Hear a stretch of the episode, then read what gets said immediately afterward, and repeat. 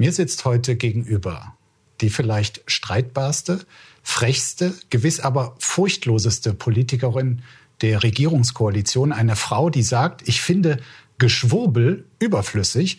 Und tatsächlich hat niemand den Bundeskanzler mit schärferen Worten angegriffen und zu Waffenlieferungen gedrängt als Sie. Herzlich willkommen, Marie-Agnes Strack-Zimmermann. Vielen Dank für die Einladung. Sie haben äh, mit Blick auf Olaf Scholz unter anderem gesagt, zum Beispiel nach einem Treffen der Alliierten in Rammstein Ende Januar, ich zitiere, Deutschland hat leider gerade versagt. Die Kommunikation ist eine Katastrophe, das ist einfach nur beschämend. Heute Abend kann sich Wladimir Putin auf die Schenkel klopfen. Bevor Sie das einordnen, dazu werden wir gleich auch im Detail kommen, äh, interessiert mich, wie jemand so hart und furchtlos werden konnte, was Sie wirklich antreibt, wie Sie geworden sind, wer Sie heute sind. Und dieser Mut zur direkten Konfrontation, hat das auch was mit Ihrer Kindheit, Ihrer Jugend, Ihrer Sozialisation zu tun? Ja, das weiß ich natürlich nicht. Ähm, und man muss natürlich Dinge immer einbetten. Aber was ich so im Laufe des Lebens gelernt habe und noch lerne, dass das, was ich manchmal als gar nicht so hart empfinde, andere als hart empfinden. Also dass es sehr subjektiv ist. Ob das mit meiner Jugend zu tun hat, ich glaube, es ist eine Typenfrage. Bin aufgewachsen in einer streitbaren Familie. Und äh, ich bin mit großen Brüdern groß geworden. Ja, da, da gehen wir auch noch drauf ein. Wir sehen hier erstmal die Anfänge. Sie wurden am 10. März 1958 in Düsseldorf geboren.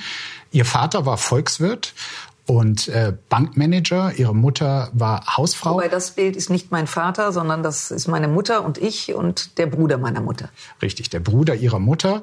Ähm, beide ihre Eltern waren CDU-Mitglied, äh, sehr katholisch. Äh, quasi alles hat stattgefunden im Schatten des Kirchturms. Kann man da von einer äh, eher behüteten Jugend sprechen? Ja, ich bin, äh, ist lustig, wie Sie sagen, im Schatten des Kirchturms, weil meine Eltern sehr katholisch waren, aber rheinisch katholisch, also mit einer hohen Toleranzschwelle. Ähm, und ähm, man sündigt und ähm, geht dann beichten. Ja, ich würde das nicht so sagen, sondern wir sind eben alle kleine Sünder, wie das, äh, wie das so ist und dass man sich auch selber nicht so wichtig nimmt. Aber ja, ich bin sehr behütet aufgewachsen. Ich bin in eine tolle Familie geboren. Das ist Glück. Meine Eltern waren für uns da, für meine Brüder und mich. Ich habe mich sehr behütet gefühlt und hatte, und das ist eigentlich ein großes Glück, ich werde jetzt 65 für die, die jetzt nicht nachrechnen wollen.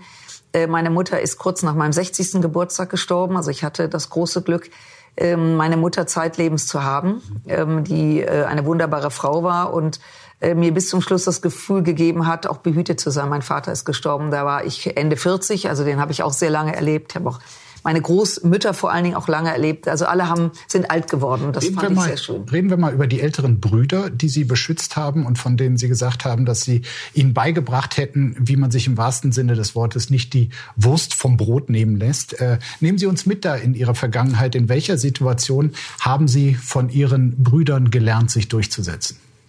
Naja, grundsätzlich drei Kinder, zwei große Jungs, ein kleines Mädchen. Ich war die Jüngste. Äh, wir haben uns jetzt nicht um die Wurstscheibe auf dem Brot ähm, äh, gestritten, aber äh, wenn wir zum Beispiel in Urlaub fuhren, damals machte das mit dem Mann mit dem Auto noch, man muss das ja heute mal einordnen, saß ich immer hinten in der Mitte. Und ich erinnere mich als Kind, als kleines Mädchen, dass meine Brüder sehr darauf bedacht waren, dass ich nicht rechts oder links aus dem Fenster gucke, weil das ja ihr Fenster war, sondern ich durch die Mitte gucken musste, nach vorne raus. Ähm, und äh, das fand ich irgendwie unmöglich. Äh, das sind aber so Kindheitsgeschichten, die witzigerweise einem so erhalten bleiben. Also meine Brüder haben mich natürlich geprägt. Sie haben mich auf der einen Seite geschützt, beschützt, auf der anderen Seite mir auch gezeigt, wie Leben funktioniert, ähm, ähm, wie man richtig, wenn man rauft, wie man das richtig macht. Äh, also ich bin sehr gesund diesbezüglich äh, aufgewachsen. Ihre Großmütter, politisch streitbare Frauen haben Sie sie genannt. Inwiefern politisch streitbar und äh, wie haben Sie sie geprägt? Na, ich habe als Kind, meine Großmütter sind Gott sei Dank sehr alt geworden. Äh, die Mutter meines Vaters fast 100. Ähm, die Mutter meiner Mutter 93. Äh, Beide waren sehr selbstbewusste Frauen. Man darf ja nicht vergessen, wann sie geboren worden sind, nämlich im Ende des 19. Jahrhunderts, 1884 beziehungsweise 1897 ähm, sind ja in einer ganz anderen Welt aufgewachsen, waren sehr selbstbewusste Frauen, äh, die ähm, in dieser Zeit wahrscheinlich nicht so selten waren. Für mich war es aber selbstverständlich, weil sie eine hohe Akzeptanz auch im Umfeld hatten. Und das spürt man ja als Kind.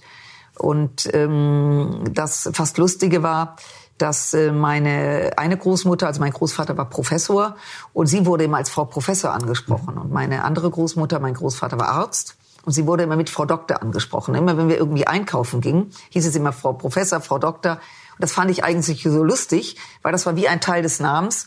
Ähm, und ähm, äh, ich habe dann später selber promoviert. Äh, also ich habe denen das nicht geschenkt bekommen. Aber das hat für mich als Kind so gewirkt, boah, die sind irgendwie, die haben eine hohe Akzeptanz, die werden respektiert, das sind Persönlichkeiten. Äh, und das fand ich irgendwie toll. Geben Sie das heute auch? Sie haben drei Kinder und auch äh, Enkelkinder. Geben Sie das Ihren Enkelkindern weiter? Na ja, das läuft natürlich ein bisschen anders heute. Tatsache ist, dass meine Enkelkinder äh, natürlich ihre Großmutter nur kennen politisch. Äh, eigentlich auch meine Kinder kennen mich fast nur so. Mhm. Äh, mit vielen Wahlplakaten, wenn man oft plakatiert wird und hängt überall. Es gibt äh, ein, dass kleine Kinder ja plötzlich ihre Großmutter überall sehen und denken, ach, das ist ganz normal. Äh, und fragen dann, und die andere Oma, ist die auch irgendwo? Also das ist, äh, ist einfach lustig.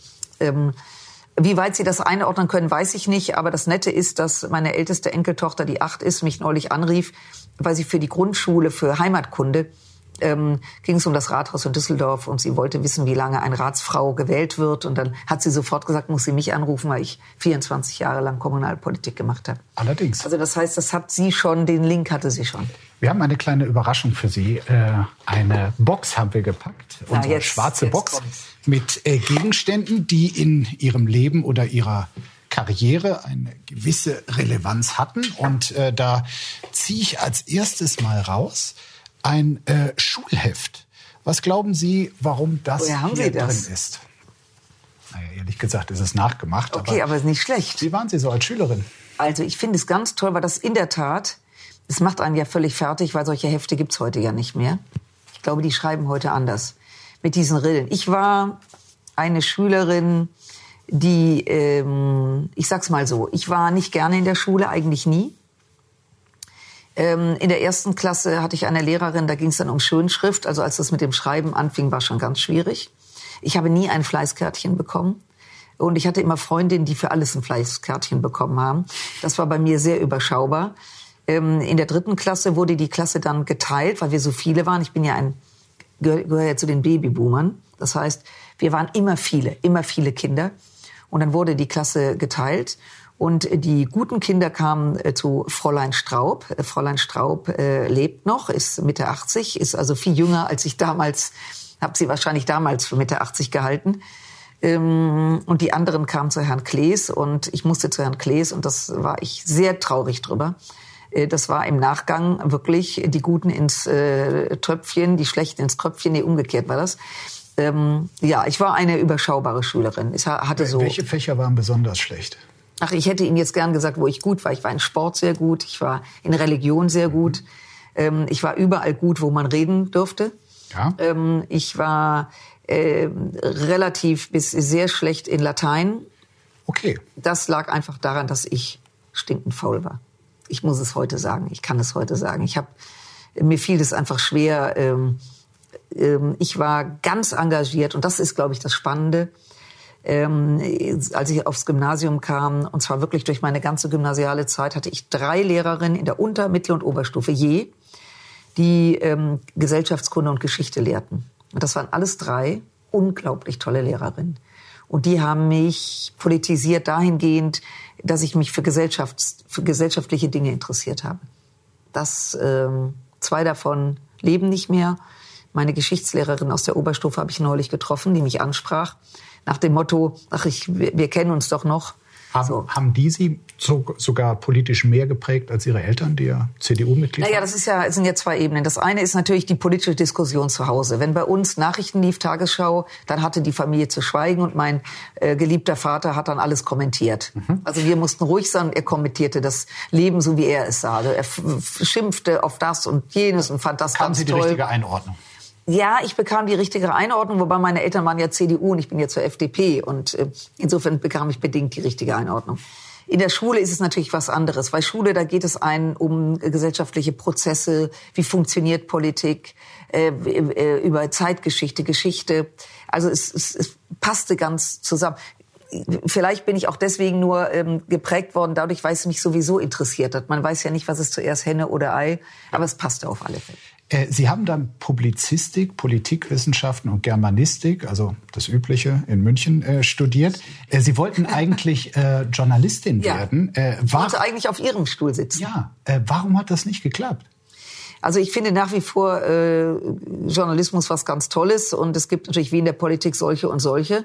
Ähm, ich habe studiert Ende der 70er Jahre in München, wo es noch kein privates Fernsehen gab. Das muss man sich vorstellen. Es gab ARD und ZDF und die dritten Programme, die jetzt nicht so ähm, erotisch waren, weil es überwiegend Bildungsfernsehen war. Also für junge Menschen jetzt nicht so spannend. Spiegel.de gab es noch nicht.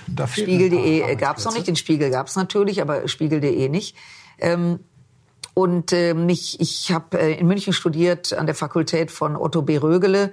Ähm, das war eine ganz, ganz spannende Zeit. Studiert habe ich nämlich richtig gerne. Und viele meiner Freundinnen und Freunde sind auch in diesen Beruf gegangen. Und bei mir lief das Leben zufällig anders. Ich lernte meinen Mann kennen, bin aus München weggegangen und München war schon eine ziemlich wichtige Stadt für den Journalismus. Ähm, Ich bin dann nach Düsseldorf gegangen und dadurch hat sich mein Weg etwas verändert. Aber ich hätte sehr gerne, ich erzähle das immer jedem, ich wäre sehr gern zum Hörfunk gegangen. Also ähm, deswegen begeistert mich heute auch äh, Radio, auch Podcast, wo man nur zuhört und nicht abgelenkt wird vom Optischen. Ähm, das hat mich immer fasziniert, auch heute noch. Und äh, gut, es ist dann anders gekommen. Ich habe meinen Mann kennengelernt, ich habe dann für einen Verlag gearbeitet im Vertrieb. Äh, das konnte ich sehr gut mit meiner Familie vereinbaren. Also man Stoppen Sie ganz kurz. Ah, jetzt hier ist der weiter. nächste Gegenstand.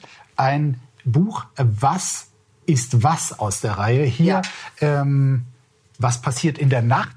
Das wissen Sie wahrscheinlich nicht, was in der Nacht passiert. Aber äh, was haben Sie da gemacht als äh, Mitarbeiterin dieses Verlags? Ich bin zu diesem Verlag gekommen. In der Tat, was ist was? Diese Reihe, meine Welt, also für die ganz Kleinen gab es noch nicht. Äh, Die gibt es erst seit kurzem. ähm, Aber ich bin natürlich, ich habe 20 Jahre für diesen Verlag gearbeitet. Äh, Und diese Was ist was Reihe, die ja Anfang der 60er Jahre von Herrn äh, äh, Teslow äh, in den USA entdeckt wurde und der sie mit nach Deutschland brachte, sowas gab es gar nicht, habe ich mich extrem viel mit beschäftigt. Was war denn Ihr Lieblingsbuch aus der Reihe? Ja, da werde ich immer nachgefragt. Ich sag's mal anders. Das bestverkaufteste war der Band 15 Dinosaurier. Dinosaurier. Auch sehr gut, Band Aber was Sie 88 interessiert Ritter und 106 Burgen. Also ich könnte Ihnen eine Menge äh, nennen. Sie kennen die ganzen Nummern noch? Ja, ich kenne die, ich kenne im Grunde die, die 100, also die ersten 100, kann ich fast sagen. Welche Nummer Aber hatte das Buch, was Sie am interessantesten fanden? Das ist relativ einfach. Das war die Nummer eins, die Erde. Und später hatten wir, wir konnten aus dem Vertrieb heraus auch Vorschläge machen.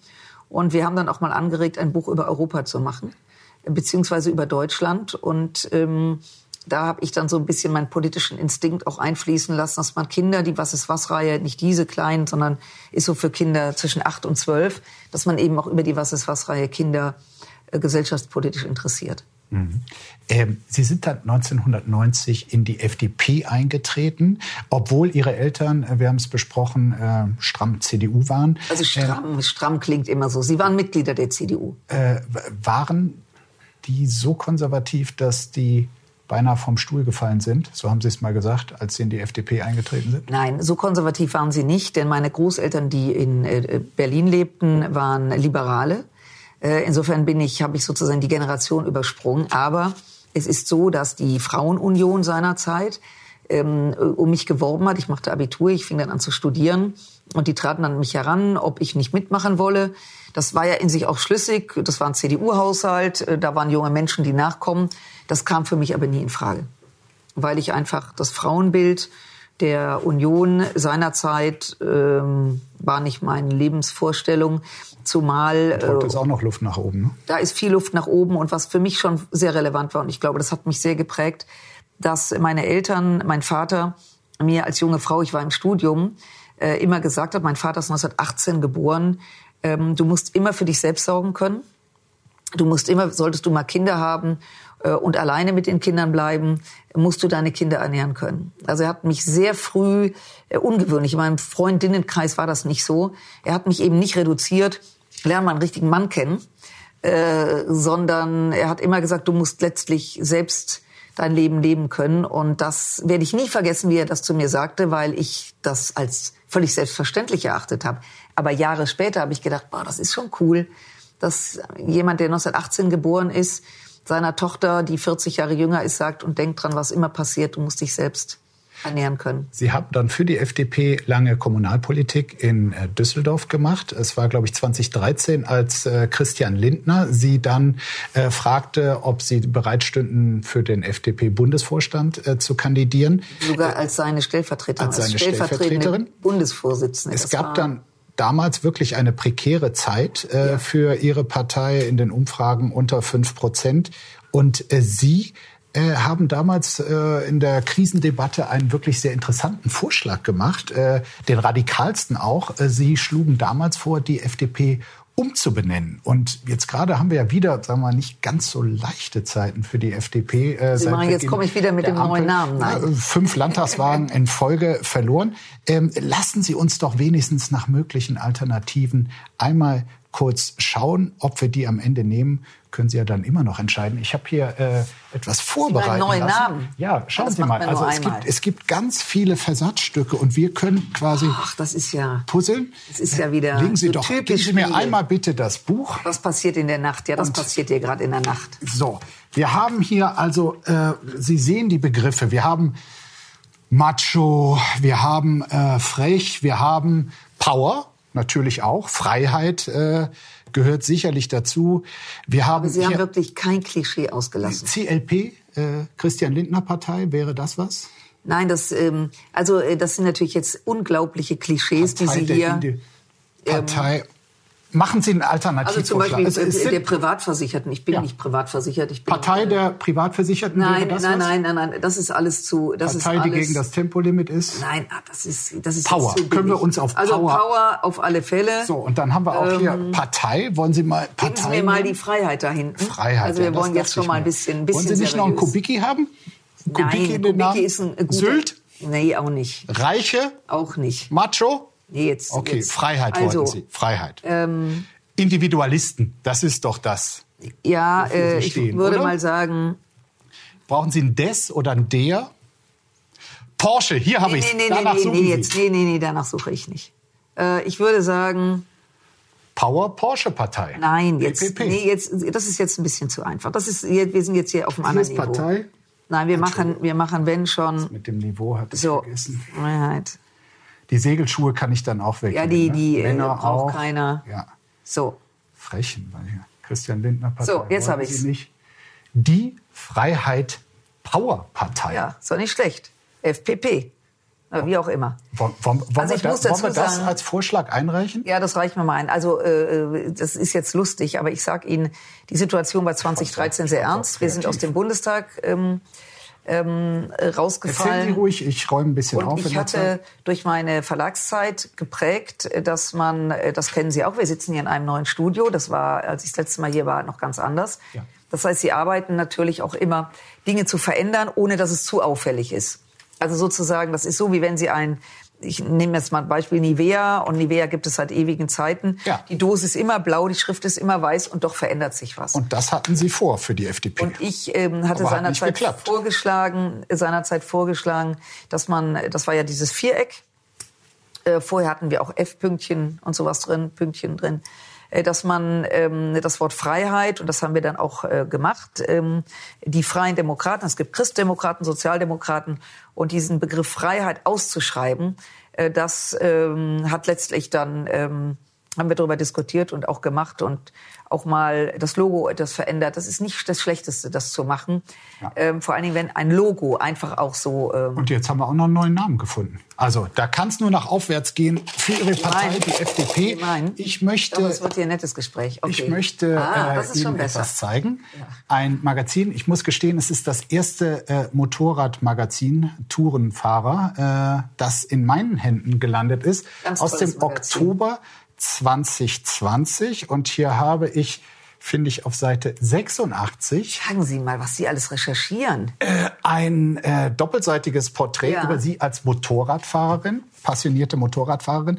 Mir ist Sound wichtig, ist das überschrieben. Mhm. Warum ist Ihnen Sound Also ich wichtig? muss dazu sagen, Sie kennen das ähm, als äh, Redakteur, dass die Überschrift äh, einfach gemacht wird, nicht zwingend äh, aus dem aus dem. das haben Sie offenbar gesagt. habe ich Sound gesagt. wichtig. Ja, aber das ist natürlich Der Fahrtwind auch. Ja, also ich fahre gerne Motorrad in der Tat ähm, äh, und äh, ein Motorrad, und das werden jetzt alle, äh, sofern sie zuschauen, ähm, kennen, dass wenn man ein, dass ein Motorrad einfach einen guten Sound braucht. Ja, was soll ich sagen? Was ist denn ein richtig guter Sound? Ja, einfach der Motor macht ja ein Geräusch ähm, und äh, für anständige Biker macht das was. Machen Sie mal vor, welche Das kann ich nicht, aber ich kann Ihnen eine Geschichte erzählen. Äh, Ich habe mehrere Touren durch die Vereinigten Staaten gemacht mit dem Motorrad, habe mir da eine Harley geliehen. Das gehörte dazu, weil ich ja mein Motorrad nicht mitgenommen habe. Und ähm, äh, ich war da mit einem meiner Brüder unterwegs und wir übernachteten dann in so Motels in Utah, in Nevada, also ziemlich am Ende dieser Erde.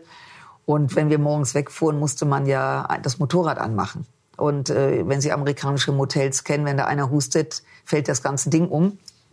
Und damit wir schnell wegkommen und nicht alle wecken, haben wir die beiden Motorräder gleichzeitig gestartet. Ich glaube, anschließend lagen alle neben dem Bett. Ähm, aber das, ähm, ja, das, wie soll ich einem Nicht-Motorradfahrer das erklären? Weiß ich auch nicht. Aber da wir jetzt hier so, so offen miteinander reden, können Sie es ja auch offen sagen. Wie peinlich ist Ihnen eigentlich dieses notorische Festhalten am Tempolimit mit der Attitüde, als würde damit die Freiheit verteidigt? Nee, das ist mir nicht peinlich. Ich glaube, Unangenehm. Nein, das ist mir nicht unangenehm. Ich glaube, das ist, es wird ja von außen immer als Paradebeispiel einge, eingeführt. Und ähm, wissen Sie, wenn man in einer Partei arbeitet äh, und man immer wieder mit einem Thema konfrontiert wird, das, äh, wie Sie gerade selber sagen, ob das relevant ist oder nicht, weiß ich gar nicht, ähm, dann hat man irgendwann, ähm, ähm, findet man es auch überzogen, immer wieder auf dieses Thema reduziert zu werden. Absolut. Aber Ähm, und äh, weil das ja nur ein, das ist ja ein, ein Symbol für irgendwas. Für was Äh? Ja, das frage ich die Journalisten, die immer darauf rumreiten. Wir haben einen Koalitionsvertrag, da wurde das ausgeschlossen, gut ist, nun war es weg. Und dann, jetzt wurde es immer wieder rausgeholt. Und das finde ich ein bisschen bemüht, weil natürlich ist die Freiheit, wird die nicht definiert, ähm, wie viel kmh man fährt. Ähm, aber andersrum, zu fragen, wir haben in Deutschland, ich will das jetzt gar nicht so vertiefen, wir haben in Deutschland extrem viel ähm, Geschwindigkeitsbegrenzungen, logischerweise.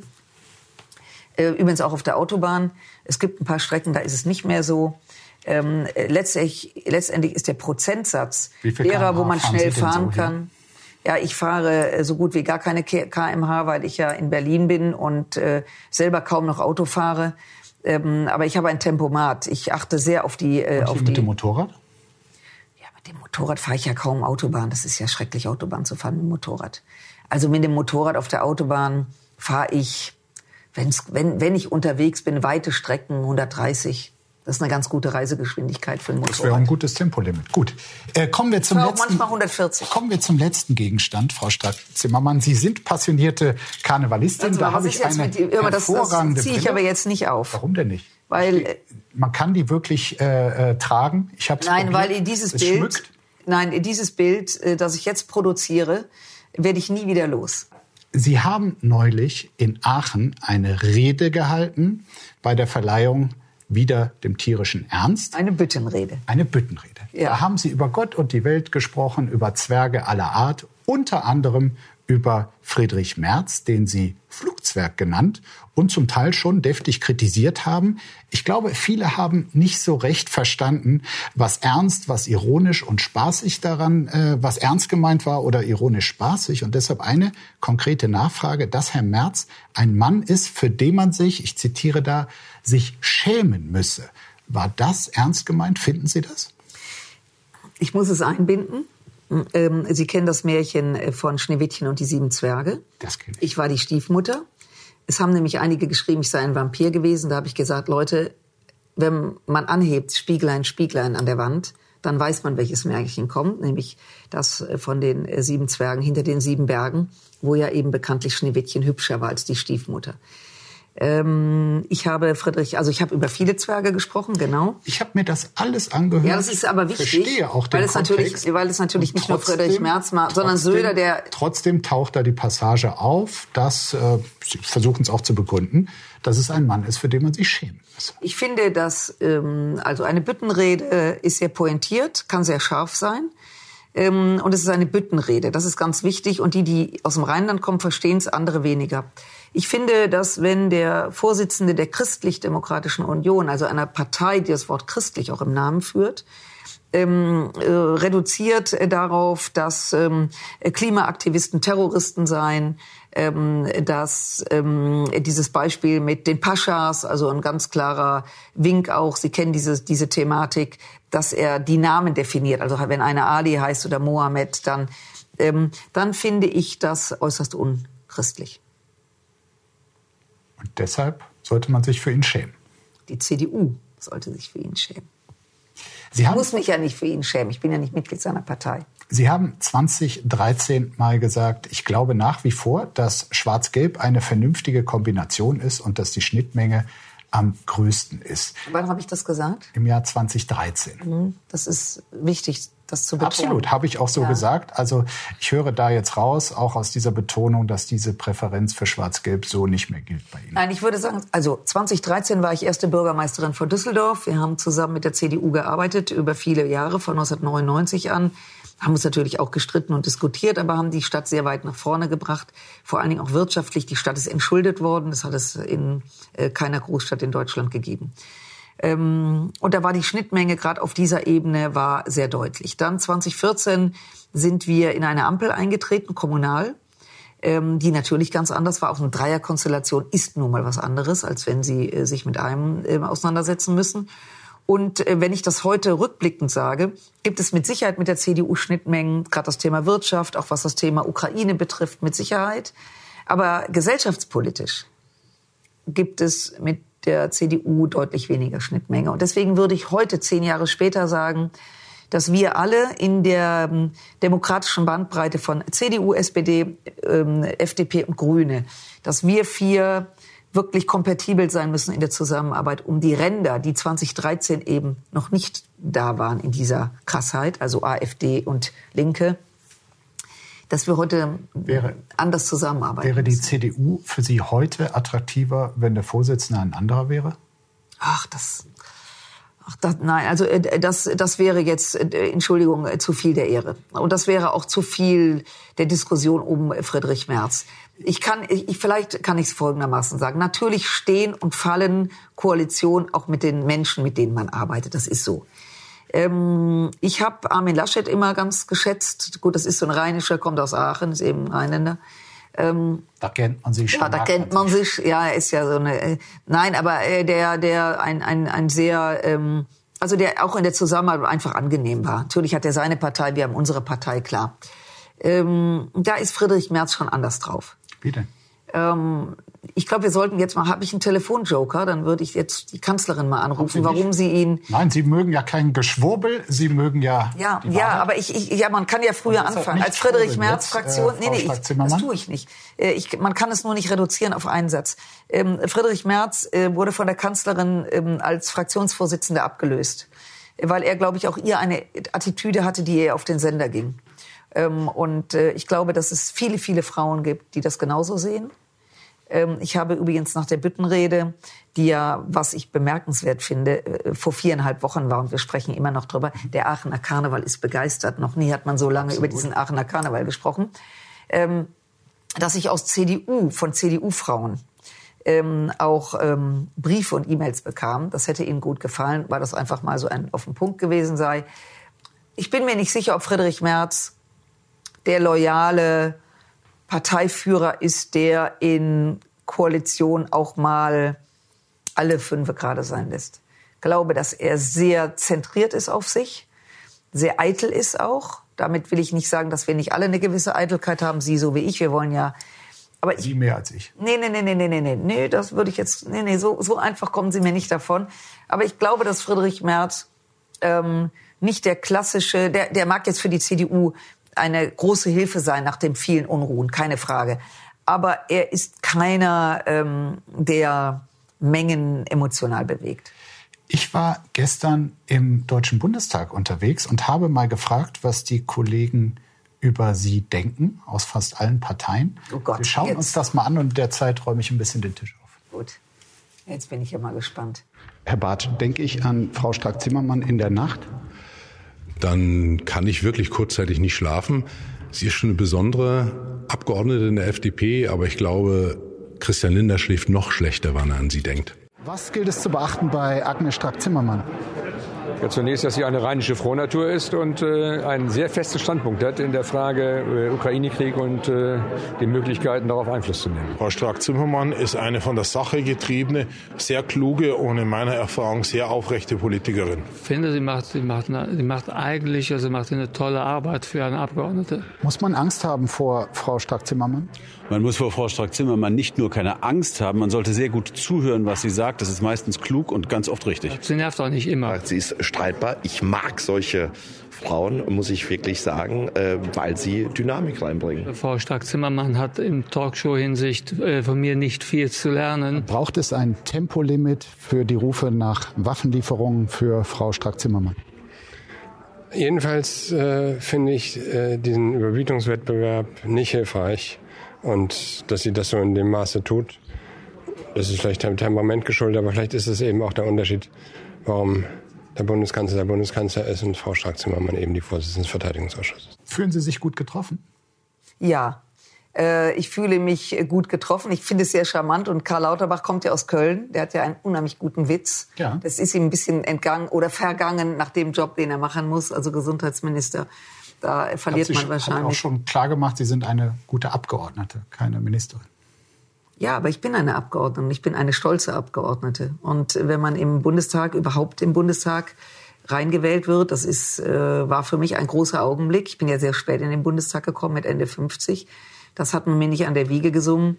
Äh, und ich finde, wenn jeder im Bundestag die Attitüde hätte, zu glauben, Minister oder Ministerin zu werden, äh, dann ist es Quatsch, weil das sind Momente, dass man im richtigen Augenblick nicht nur an der richtigen Stelle ist, sondern auch das Thema gerade bearbeitet, was eben in Frage kommt. Und insofern, ich finde das gut getroffen, ähm, dass Herr Bartsch glaubt, dass Herr Lindner manchmal schlecht schläft, wenn er an mich denkt. Ja.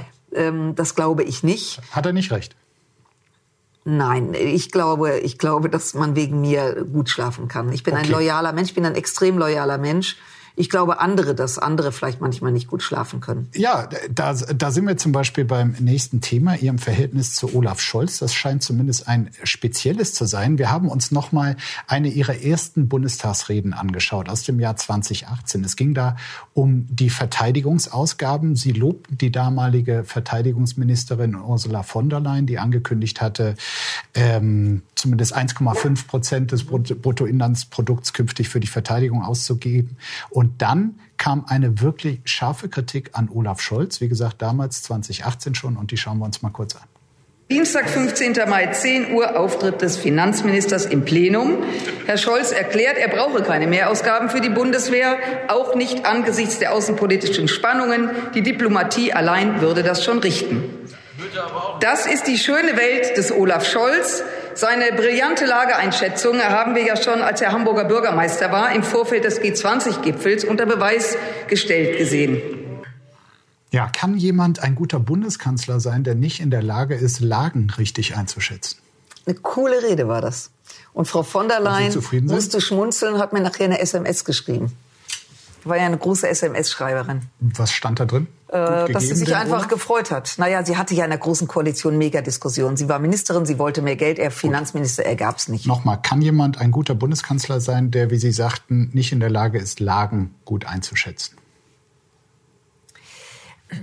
Also wenn Sie mich das mal in ein paar Jahren fragen würden, sozusagen rückblicken, wenn diese Jahre vorbei sind. Olaf Scholz hat in der Tat bei dem G20-Gipfel, deswegen habe ich ja darauf angespielt, die Lage falsch eingeschätzt ähm, und die Lage auch nicht wirklich im Griff gehabt. Das kann man, glaube ich, jetzt auch historisch gesehen sagen. Und hat er aktuell ähm, die Lage im Griff? Ich glaube, dass er lange gebraucht hat oder länger gebraucht hat, um die Dimension dieses Angriffs Russland auf die Ukraine zu verinnerlichen. Ich würde sagen, heute, ein Jahr später, hat er einen größeren Überblick als spontan er gehabt hat. Ich glaube, dass es im Plenum Menschen gab, die spontan deutlich just in diesem Augenblick des Angriffs erahnten, was da gerade passiert.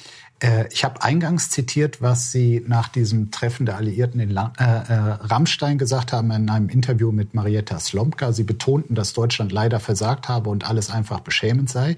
Kurz darauf kam dann die Nachricht, Deutschland liefert Leopardpanzer. Darum ging es unter anderem auch bei diesem Treffen. Und Olaf Scholz hat wohl die ganze Zeit im Hintergrund verhandelt. Bereuen Sie heute dieses Interview und diese Schärfe und den Kanzler vorschnell verurteilt zu haben? Ich habe den Kanzler nicht verurteilt, sondern Deutschland. Äh, nein, ich, bedau ich bedauere das überhaupt nicht. Die Situation war so, dass dieser Termin anberaumt war, das sogenannte Rammstein-Format. Der neue Verteidigungsminister Pistorius war seine erste Akt. Er war gerade berufen, ist dorthin gefahren. Und die ganze Welt, ich schwöre, in die ganze Welt hat hingeschaut, kommt jetzt das Momentum, wo wir sagen, ja, neben all dem, was wir schon getan haben, sind wir auch bereit, Leopard 2 oder überhaupt Panzer zu liefern. Und das kam nicht.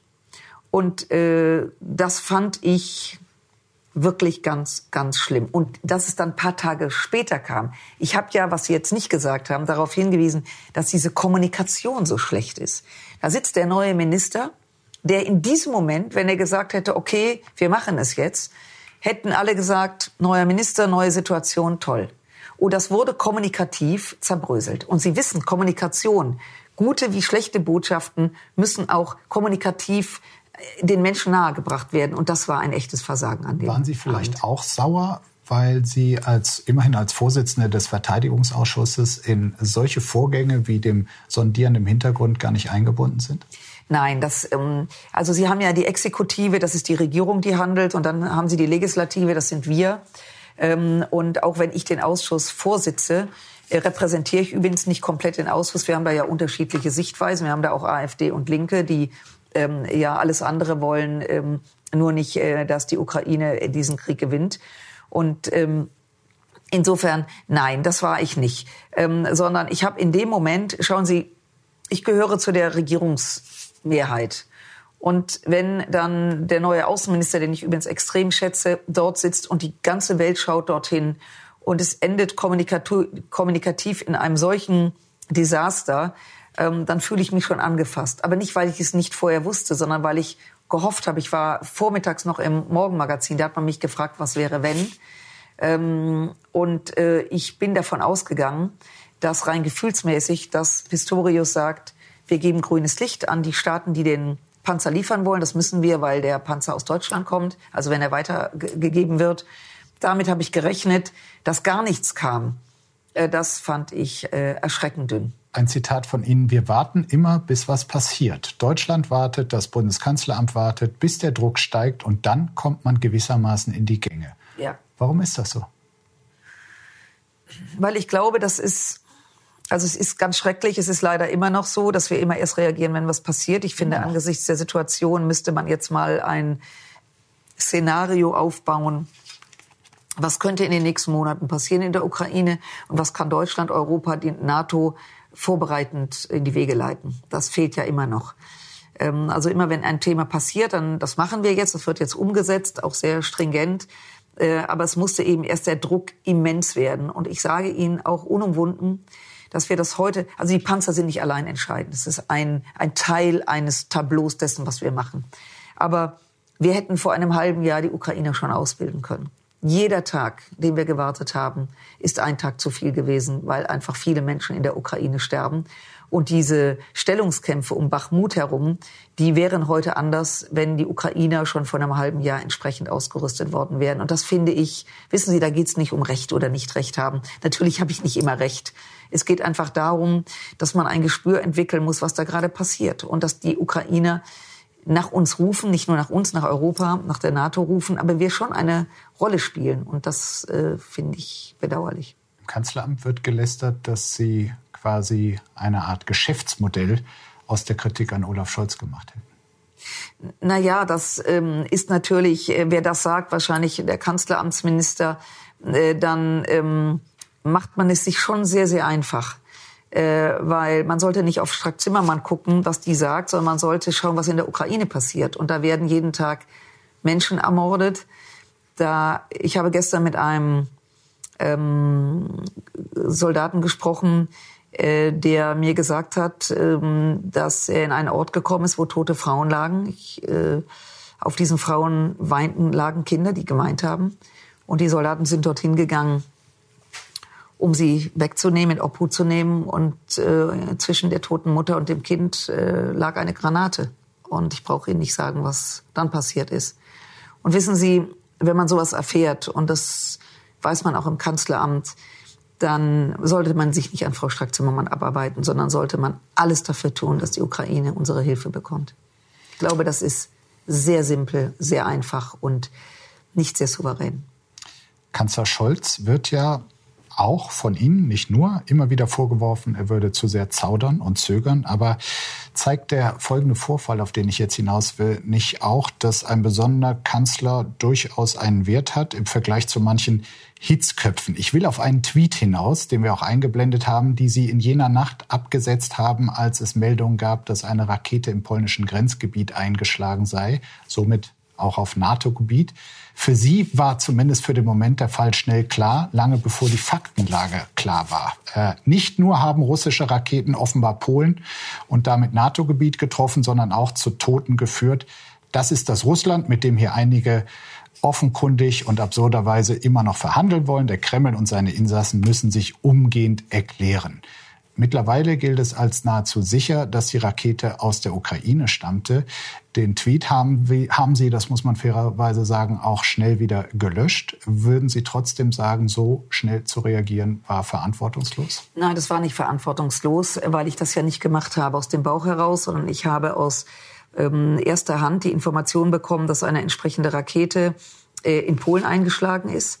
Ähm, es war von Anfang an klar, dass es kein gezielter Schuss war, sondern ein aus Versehen Schuss, was übrigens das ähm, stand in diesem Tweet aber so nein, nicht Nein, nein, aber ich will Ihnen ja erklären, warum ich diesen Tweet abgesetzt hat. Also es war klar, ähm, dass es eine russische Rakete war. Äh, wir haben dann anschließend erfahren, dass die Ukraine auch dieses Material benutzt und dass dann, äh, Sie kennen die Geschichte, es beim Abwehrkampf passiert sein muss. Das offensichtlich beim Abwehren in dieser Nacht ist auf Lviv sind 40 äh, Raketen abgeschossen worden und das war eine Abwehrrakete. Ähm, und dann stellte sich heraus, also wie Sie gerade sagen, zu 90 Prozent, so ganz geklärt ist das bis heute nicht, dass es bei dem Abwehren passiert ist. Deswegen habe ich diesen Tweet gelöscht. Aber ich habe ihn nicht geschrieben, äh, so mal so aus dem Bauch heraus, sondern weil ich Informationen bekam, die haben sich dann als nicht bestätigt. Und dann finde ich, muss man es auch löschen. War es denn trotzdem eine Lehre, der Vorgang? Ja, natürlich eine Lehre. Mein tägliches Leben ist eine Lehre. Wann geht man raus? Wann sagt man? Wann ist man zu schnell? Wann ist man zu langsam? Da waren Sie zu schnell. Ähm, war ich da zu schnell, wenn man, wenn mir ein Fachmann sagt, das ist so? Ähm, wenn er recht behalten hätte, wäre ich nicht so schnell gewesen. Ähm, also ich glaube, vielleicht die Lehre, die man schon äh, ziehen muss, so selbstkritisch bin ich natürlich, dass man unter allen Umständen ähm, bei, diesen, bei, dieser, bei diesem sehr harten, sehr schnellen Kriegsverlauf ähm, man sich dann auch eine zweite Meinung noch einholen muss nach dem Motto, so wie das gute Journalisten auch machen, ist okay. das wirklich so? Noch mal einmal kurz, welche erste Hand hat denn damals behauptet, dass es eine russische Rakete Nein, war? Das kann ich Ihnen nicht sagen. Das kam aus dem Ministerium heraus. Äh, wo wir nach, wo ich nachgefragt hatte und äh, das war ein Mitarbeiter dort, der sagte so und so, aber da sage ich Ihnen jetzt keinen Namen, sondern da wurde sich ja auch entsprechend ähm, getäuscht und äh, das ist menschlich und in dieser Situation. Aber wie gesagt, wenn es eine Lehre gibt, dann noch eine zweite Meinung einholen. Das ist, glaube ich, die Lehre. Es gibt inzwischen viele Spitznamen oder Bezeichnungen für Sie. Wir haben mal einige davon vorbereitet und ich würde Sie gern fragen, von, welche, äh, von welchen Sie sich ähm, einigermaßen beschrieben fühlen. Da haben wir einmal äh, den Begriff Waffenomi, Quelle Twitter. Ja, das ist harmlos. Da könnte ich Ihnen noch ganz andere nennen. Ja, ich nenne Ihnen andere. Frau Großkaliber. T-Online. Ja, ja. Panzertante mit Haarhelm, die Taz. Mit Haarhelm? Haarhelm. Ja, das ist, äh, mhm. ja. Deutschlands beliebteste Kriegstreiberin, auch die Taz. Ähm, also das Wort Kriegstreiberin, wir haben das mal gescannt, wird ungefähr in der Woche 14.000 Mal verwandt gegen mich. Das ist kein Witz. Äh, das ist ein Wort, äh, was ähm, eigentlich aus dem Munde von Rechtsradikalen kommt. Äh, die bezeichnen mich gerne so, dass die Taz das auch so schreibt. Es sollte ja so ein bisschen witzig und so halb witzig, halb ironisch sein. Ja Gott, okay. Mächtigste Gegenspielerin des Kanzlers. Ach, total übertrieben. Im Spiegel stand das so. Ja, das ist äh, wirklich übertrieben. Oder also vielen Dank für die Blumen, aber wir wollen die Kirche dann doch. Oder auch die Aufrüsterin, der Freitag. Ja, der Freitag. Ähm, ich bin keine Aufrüsterin. Sarah Wagenknecht äh, nennt sie sogar Waffenlobbyistin. Das hat sie äh, jetzt bei dem Interview. Hm. Bei Hart aber fair hat sie da von mir auch eine mitbekommen weil das äh, kommt aus der rechten äh, Ecke. Das wird immer getriggert. Ich sei Lobbyistin. Also ähm, bisher habe ich ähm, kein Geld für meine Arbeit bekommen. Und äh, ich habe ihr ja auch neulich in der Sendung hart aber fair gesagt, dass ich mir das jetzt mal langsam verbitte. Aber irgendwie ist es mir auch egal. Ich nenne sie nicht Lobbyistin. Ich weiß aber, dass viel geredet wird über zwei Mitgliedschaften von Ihnen, als da wären die Mitglieder im Förderkreis Deutsches Heer ein 1995 gegründete Lobbyorganisation der deutschen Sicherheits- und Verteidigungsindustrie. Fördernde Mitglieder sind Unternehmen der Rüstungsindustrie und die zweite Mitgliedschaft. Moment und bitte, wenn Sie das noch vervollständigen, dass dort Abgeordnete sitzen aus dem Verteidigungsausschuss aller Parteien, um eben mit dem Heer, es wird auch von einem General AD geführt, zu schauen, was das Heer an Material braucht, nachdem die Bundeswehr runtergefahren worden ist. Ich will es nur einordnen. Haben Sie ähm, getan. Die zweite Mitgliedschaft ist die im Präsidium der Deutschen Gesellschaft für Wehrtechnik, 1957 auf Initiative der Rüstungsabteilung des Verteidigungsministeriums gegründet. Erklären Sie doch mal bei all denen, die das komisch finden, warum sind Sie in den beiden Vereinen aktiv? Was haben Sie davon und was haben die Vereine davon? Also äh, das ähm, Freundeskreis Heer wurde ich angesprochen als Sprecherin der äh, FDP äh, im Verteidigungsausschuss in den ersten vier Jahren. Und da, da alle drin waren, auch Fritz Felgentreu und Herr Otte von der CDU, bin ich da reingegangen. Ähm, das ist ein ganz interessanter Kreis. Ähm, ja, so. Also aktiv bin ich da nicht. Ich gehe da ab und zu hin, da gibt's Vorträge und dann tauscht man sich aus. Inzwischen sind Sie ja äh, Vorsitzende des Verteidigungsausschusses, vielleicht auch noch mal äh, eine andere Aufgabe dran. Herr Helmich, mein Vorgänger als Vorsitzender des Verteidigungsausschusses, ist übrigens auch drin. Also das nur jetzt mal am Rande das ist nicht wirklich politisch. Das ist eben ein Austausch. Was braucht das her als größte Teilstreitkraft und ist ähm, ja ein Kreis, der äh, darüber diskutiert. Natürlich muss man dazu sagen, jetzt noch mehr, weil äh, diese Vernachlässigung der Bundeswehr über äh, über die Jahrzehnte schlägt beim Heer besonders zu Buche. Was auch immer kommt, ist, dass äh, der größte deutsche Rüstungskonzern Rheinmetall in ihrem Bundestagswahlkreis liegt. Ja. Und die Frage ist, Seit ob 1868 ich weiß, und ich bin aber 100, äh, absolut 100 Jahre richtig. später geboren. Sind Sie als Abgeordnete für Ihren Wahlkreis nicht trotzdem quasi verpflichtet, die Interessen der dort befindlichen Unternehmen zu vertreten? Nein, dann müsste ich auch die Interessen von Huawei übernehmen. Der, die sitzen nämlich auch in Düsseldorf. Ich habe in Düsseldorf, das sind zwei Wahlkreise, unglaublich viele Unternehmen. Das liegt daran, dass sie die ähm, das Schreibtisch des Ruhrgebiets war, also das Ruhrgebiet dort, wo Stahl und Kohle verarbeitet wurden und die Firmenzentralen in Düsseldorf sitzen. Das Geld dieser Firmen wird aber weltweit verdient, so wie dort auch Thyssen war. Äh, dort wird auch Krupp, die sind dann zurückgegangen nach Essen.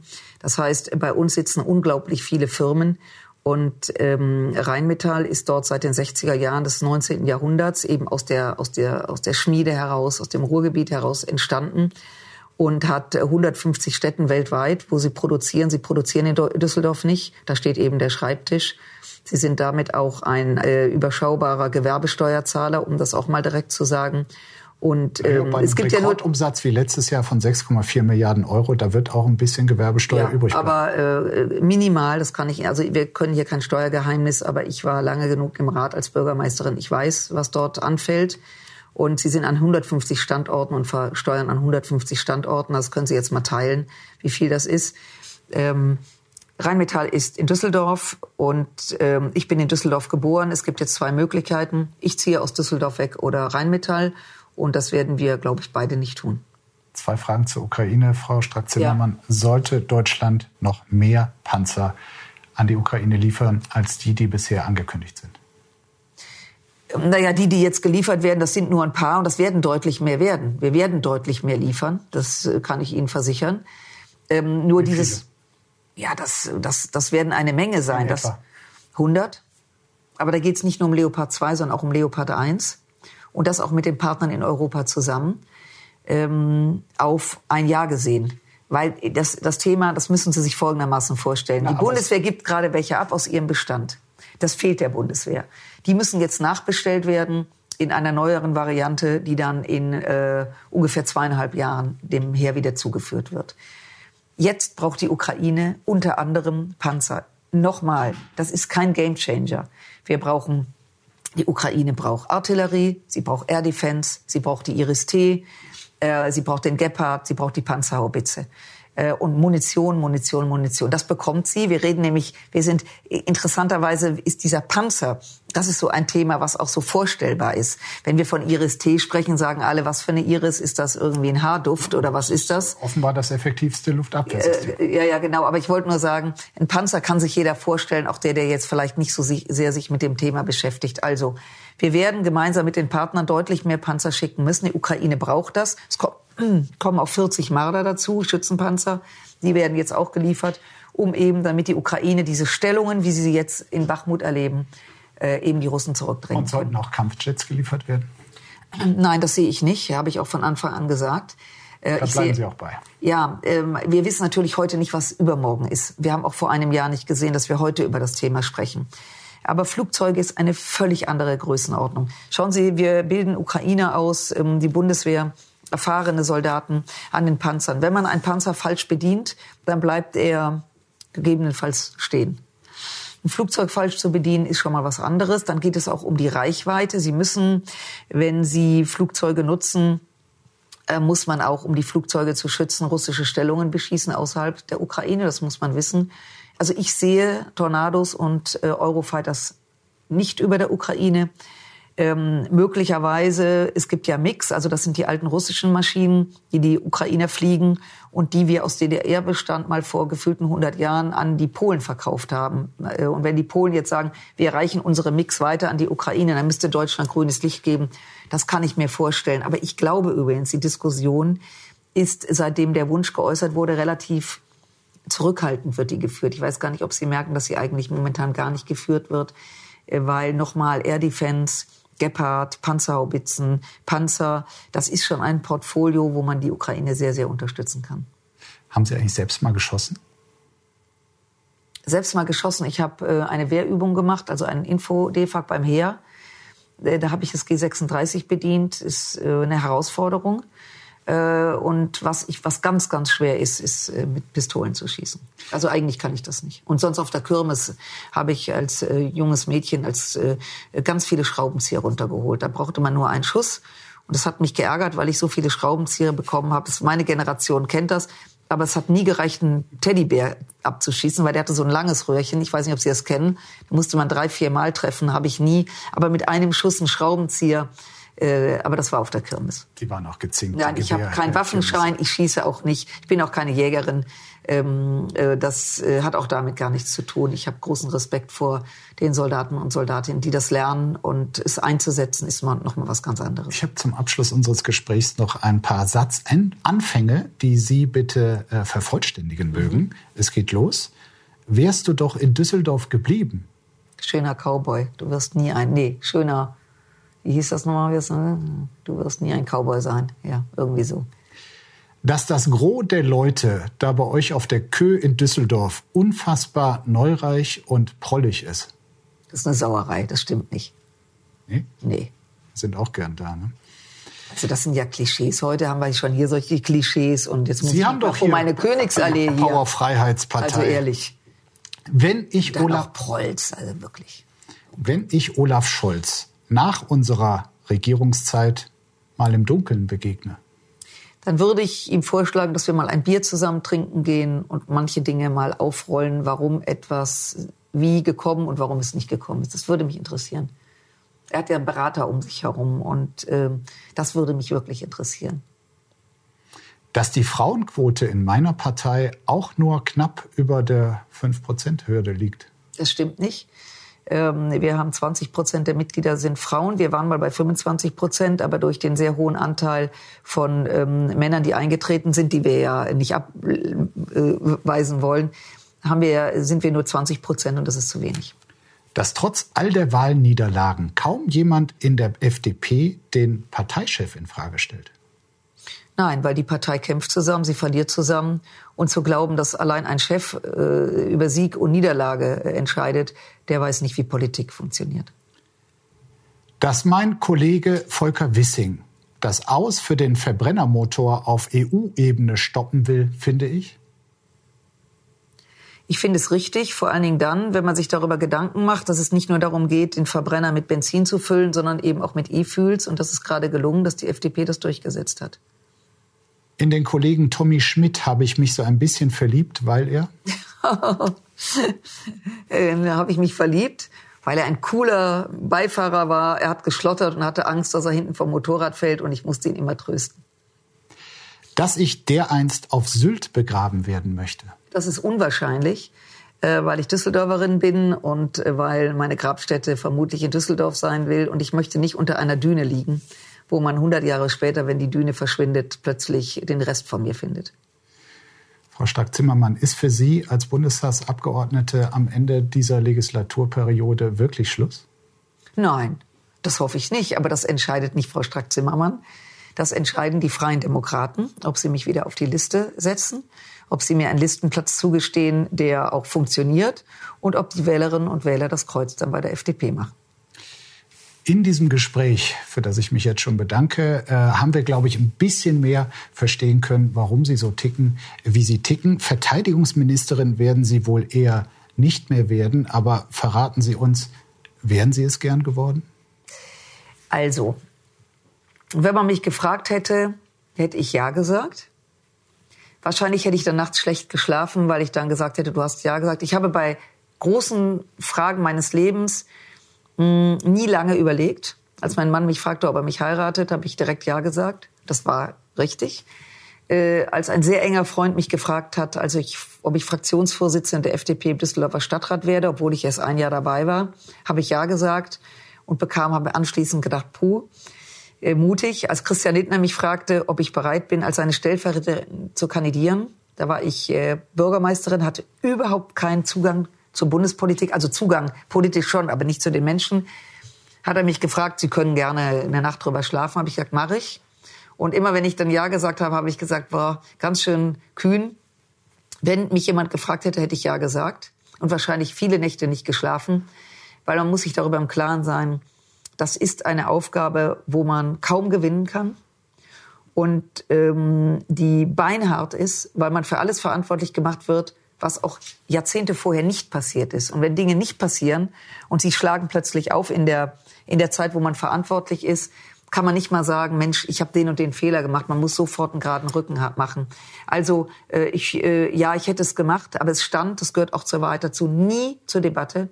Es war in den Koalitionsverhandlungen, als die abgeschlossen waren und die Ministerien verteilt worden sind, klar, dass die SPD das Ministerium nimmt. Insofern habe ich mich gefreut, dass man mir es zutraut aber ich habe keinen Gedanken daran verschwendet. Dann können Sie jetzt wenigstens besser schlafen. Herzlichen Dank für dieses Gespräch. Das tue ich. Das ist ein Segen. Ich danke Ihnen.